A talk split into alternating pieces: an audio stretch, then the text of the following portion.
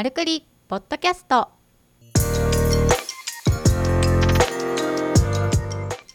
マルクリポッドキャストは医療ブランディングとホームページ制作を行う株式会社マルが配信しているポッドキャストです。開業医の院長とそこで働くスタッフさんたちから寄せられたお悩みをもとに医院経営のあるあるやマーケティングのコツお役立ち情報組織運営の失敗例などをお届けする音声プログラムです。皆さんこんにちは。丸の鎌形です。島田です。ということでマルクリポッドキャスト第37回お届けしていきたいと思います。よろしくお願いします。お願いいたします。最近は春めいてきましたけどはい。鎌形さん舌下免疫療法はどうですか？聞いてますか？あ聞いてますね。だいぶ良くなりました。だいぶ良くなりました。今年通常の10倍の花粉って言われてるんですけど。はいもう全然まあ、僕はあのハウスダストの方なんで。あんま関係なかったですはね、い。関係ないんですけど。いやでもすごいですよ。本当に全然痒くならなくなった。私も行こうかなと思ってます。ぜひ行ってみてください。うん、まずいいものは取り入れてみたいと思いますので。はい。舌下免疫療法。経営の安定にもつながってるようですね。この舌下免疫療法を入れてるクリニックさんは。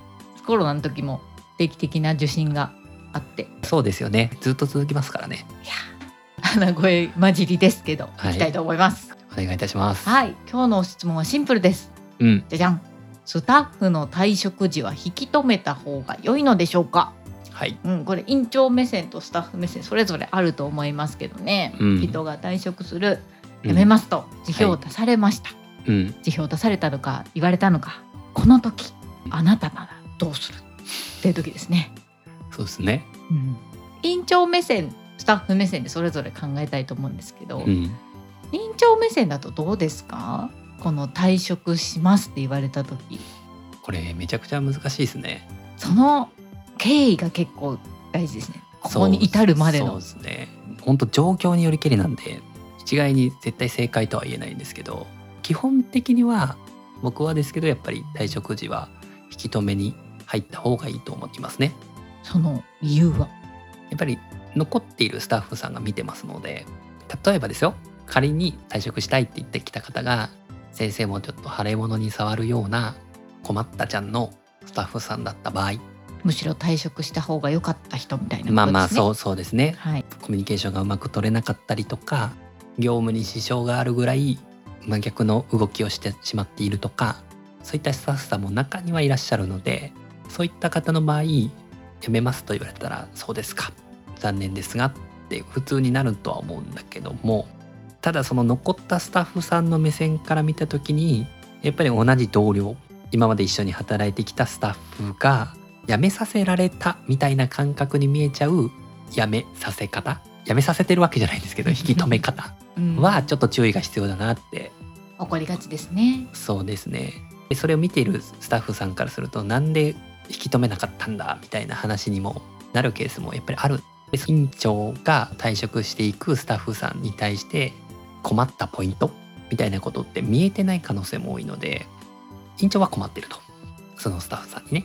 でも既存の同僚だったスタッフさんからしたらそういう面が見えてないケースっていうのもあるのでそうなってくるとなんか院長はスタッフを辞めさせて次は私もああなってしまうんじゃないかみたいな不穏な空気になってしまうっていう場合もあるのでやっぱり基本は退職したいですと言われたら留意するというか残ってもらえんかねっていう姿勢は見せた方がいいかなとは思います。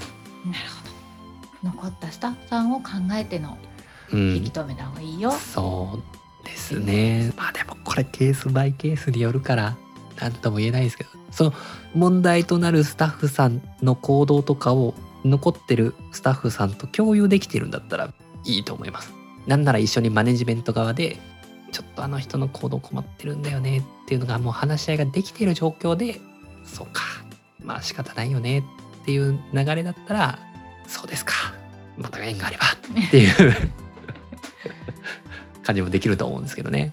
まあそうですね。なんかスタッフさんの退職っていろんなパターンがあって、うん。先が見えてる退職うん。と突発的な退職、うん。突発的な退職の中にも揉めての退職、イレギュラーな退職。まあいろいろありますけれども、この質問者さんのなんかこう言葉に隠された気持ちをちょっと考えてみたんですけど、うん。多分スタッフさんから聞かれたのかなって。引き止めなかったんですかって。はあ。なんで止めなかったんですかって。うん。私も多分聞かれたらなんで止めなかったんだろうって自問自答しちゃううん時もあるので、うん。そう考えると鎌形さんがおっしゃったようにマネジメントを一緒に考えているかいないかで結構な温度差が出るんじゃないかなってスタッフさんとこの院長目線でうん。退職する人に対して。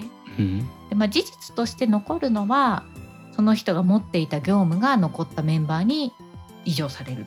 うん。よって残ったメンバーでその補填をしなければいけない。次のスタッフさんが入るまで。でスタッフさんが入るまでは教えながら業務も引き継がなきゃいけないということがあるので、その点については留意する必要があるのかなと。そうですねスタッフ目線でいくといてほしかったなっていうスタッフさんであった可能性は高いですよね。よくありがちなのがインチョンとすごく揉めてることがあってお互いに意見もバンバン言いながら揉めているんですけどスタッフさんと一緒にいる時はちょっと違う一面でうんいつもスタッフさんを守っているような姿勢の人ってちょっと揉めがちなうん印象は受けます。で辞める時にちょっとよからぬ噂を立てて辞めてしまう。私は辞めさせられたとか、うん。うん、なりやすい、その流れは結構ありますよね。うん、Google 口コミにね書いちゃったりとか、うん。そういう人もいないくもない世の中なので。そうですね。引き止めた方がどうがいいかっていうのは院長自身で決めていいとは思うんですけどなんで退職したのかっっていう背景をスタッフさんに共有する時は必要なのかなってうん、それは絶対必要でしょうね。じゃないともったいないですよね。こういったスタッフさんが退職するっていうのは大概改善の種になる理由だったりするのが多いので本人からね退職の理由を聞くとしたとしても本音は出てこないとは思いますがなんでこの人辞めたんだろうっていうのを残った組織のメンバーの中でこう考えて同じようなこと起こらないためにはどうしていこうかね？っていうそこの話し合いはやっぱりこのタイミングじゃないとできないですもんね。逆に。いいタイミングをもらえたと思えば受け取り方を変えて。そうですね。でまあこういうことがあったんだけど次同じことが起こらないようにどうしたらいいかとかうん。それは仕組みの問題だったのかうん。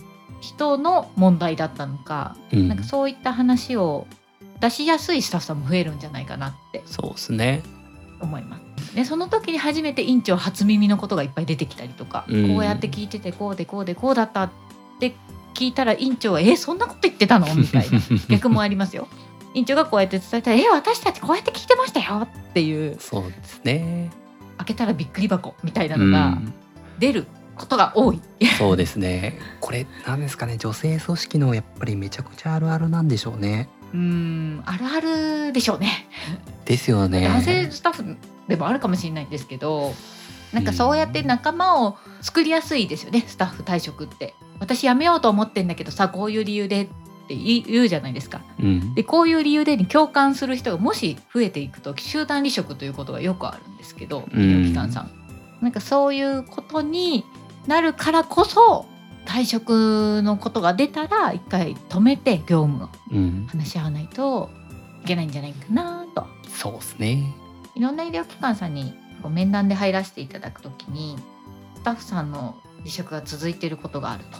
うん。で院長に許可を得た上で率直な意見をスタッフさんに聞かせてもらいますけどいいですかって聞いたことがあるんです。うん。院長も変えたいからこんなに人が辞める状況を。うん。ってなるとなんか泣きながらスタッフさんが言ったりとかうん。建設的に意見を言ってくれたりとかいろんなスタッフさんの声を聞いてきたんですけど一番の根本的な原因ってうん。お互いに意見を言い合えない環境になってしまってるっていうのが多いのかなって。うん。スタッフさんによってはもう我慢して我慢して我慢して次こうしたらやめようっている人もいるしうん。小出しにしてる人もいるしいろんな人がいるんですけど、うん。そのああやめそうかなやめちゃうかなって言った時に話し合える場所がない。うん。そこが結構スタッフさんの退職の引き金になっちゃう。うん。のかなって思います。忙しいし医療機う関さん、ん。確かにね。私もこういうことでやめようと思ったんだわっていうなんかたわいのない話からね。でも今こういうやりがいを見つけて頑張ってるんだみたいな話だったりとか絶対やめようって思う瞬間あるじゃないですかどんだけ多分満足いく組織体であったとしてもどれだけ福利厚生の整った組織であったとしてもその瞬間的にメンタル的に来ちゃうとか何かやる気を著しく低下するようなことがあった時にやっぱりやめちゃおうかなって人間誰しも思うと思うんですよ。でその時にとどまれるかどうかでやっぱり日頃のコミュニケーションだったりとか人間関係だったりとか患者さんとの関係だったりとかそのクリニックの中でやりがいみたいなものがどんだけあるのかとかそういうプラス要因ですよね。残る理由。そうですね。ここに残りたい理由みたいなものがやっぱりあればあるほど絶対その谷が来るのは間違いないんだけどもその谷が来た時にいやいや私はもう一回ここに仲間もいるしみたい感じになれるといいのかなとは思いましたね。そうやめる心を止める何かがあるかどうかですよねそうそうそ引き止める時も例えば院長が私はあなたとこれからもずっと一緒に仕事がしたかったう。うん。だけど残念だけど今回の卒業を認めるようん、っていうのか、うん。分かったいつやめる？になるのか この温度差は結構な違いかなってそうで思いますした、ね。そうですね。まあただこれね経営者の立場からするとやっぱりスタッフが自分の組織から去っていくのって結構答えるんですよね。答えますよ答えるんですよ。なんか誰かが言ってましたね。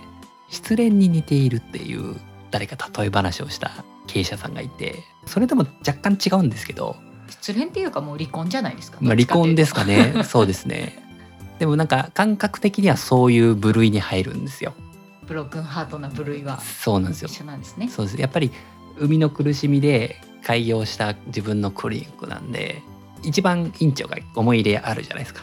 僕も丸という会社に思い入れがあってでお客さんにも満足していただきたいしスタッフにもよりよく満足して笑顔になっていくそんな組織を作りたいと思っているのでただそういう理想を掲げ日々努力を続けていくけどもずっと一緒に走れなくなってしまうっていうケースあるじゃないですか。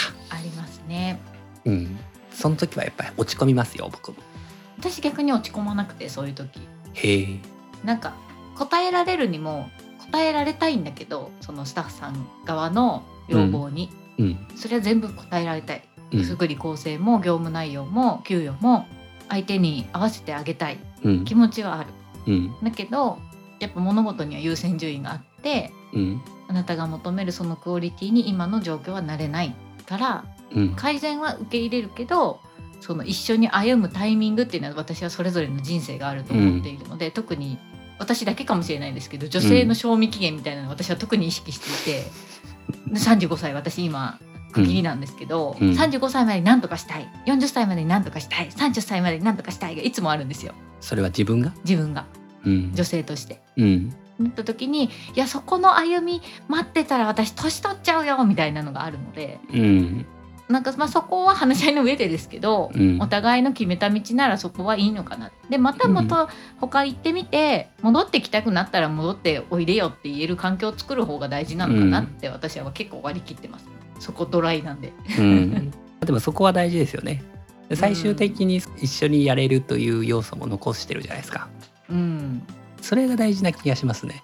0か100かで、よし、じゃあもうやめていくから縁がもう一切なくなるよっていうことでもないじゃないですか。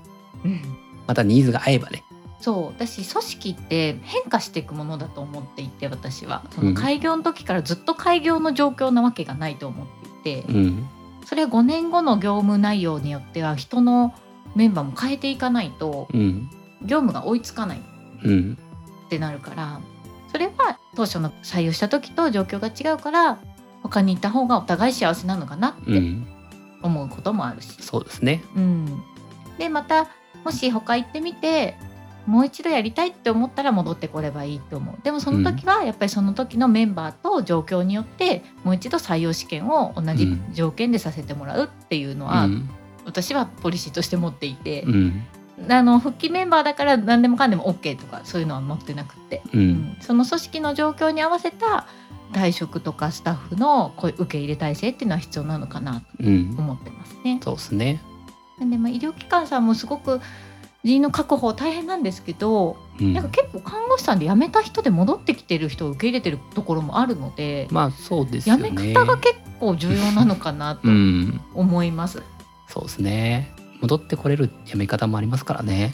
辞めたスタッフさんも今どういう人数なんですかみたいな感じで院長に連絡が入ってあその状態だったら私助けになりたいんですけどって言って、うん。スタッフさん自らも結構気にしてらっしゃる辞め方をした人もいるし、うん。院長も辞めた後にその縁をプチって切る関わりじゃなくって連絡が取れる状況で辞めてるとかうなんかん工夫をされてるなっていうのは感じそうっすますね。ね今人手不足ですしね。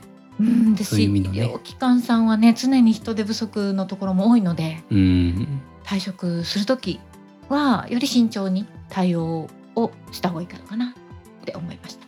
ですね。はい、ということで第37回スタッフの退職時は引き止めた方が良いのでしょうかについてお答えいたしました。はい。ありがとうございました。はい。ありがとうございました今日のポッドキャストはいかがでしたか？番組では株式会社マルへのご質問をお待ちしております。株式会社マルのホームページにあるフォームよりお申し込みください。URL は www.maru-nagoya.jp マル名古屋 .jp です。それでは皆さんまたお耳にかかりましょう。ごきげんよう。さようなら。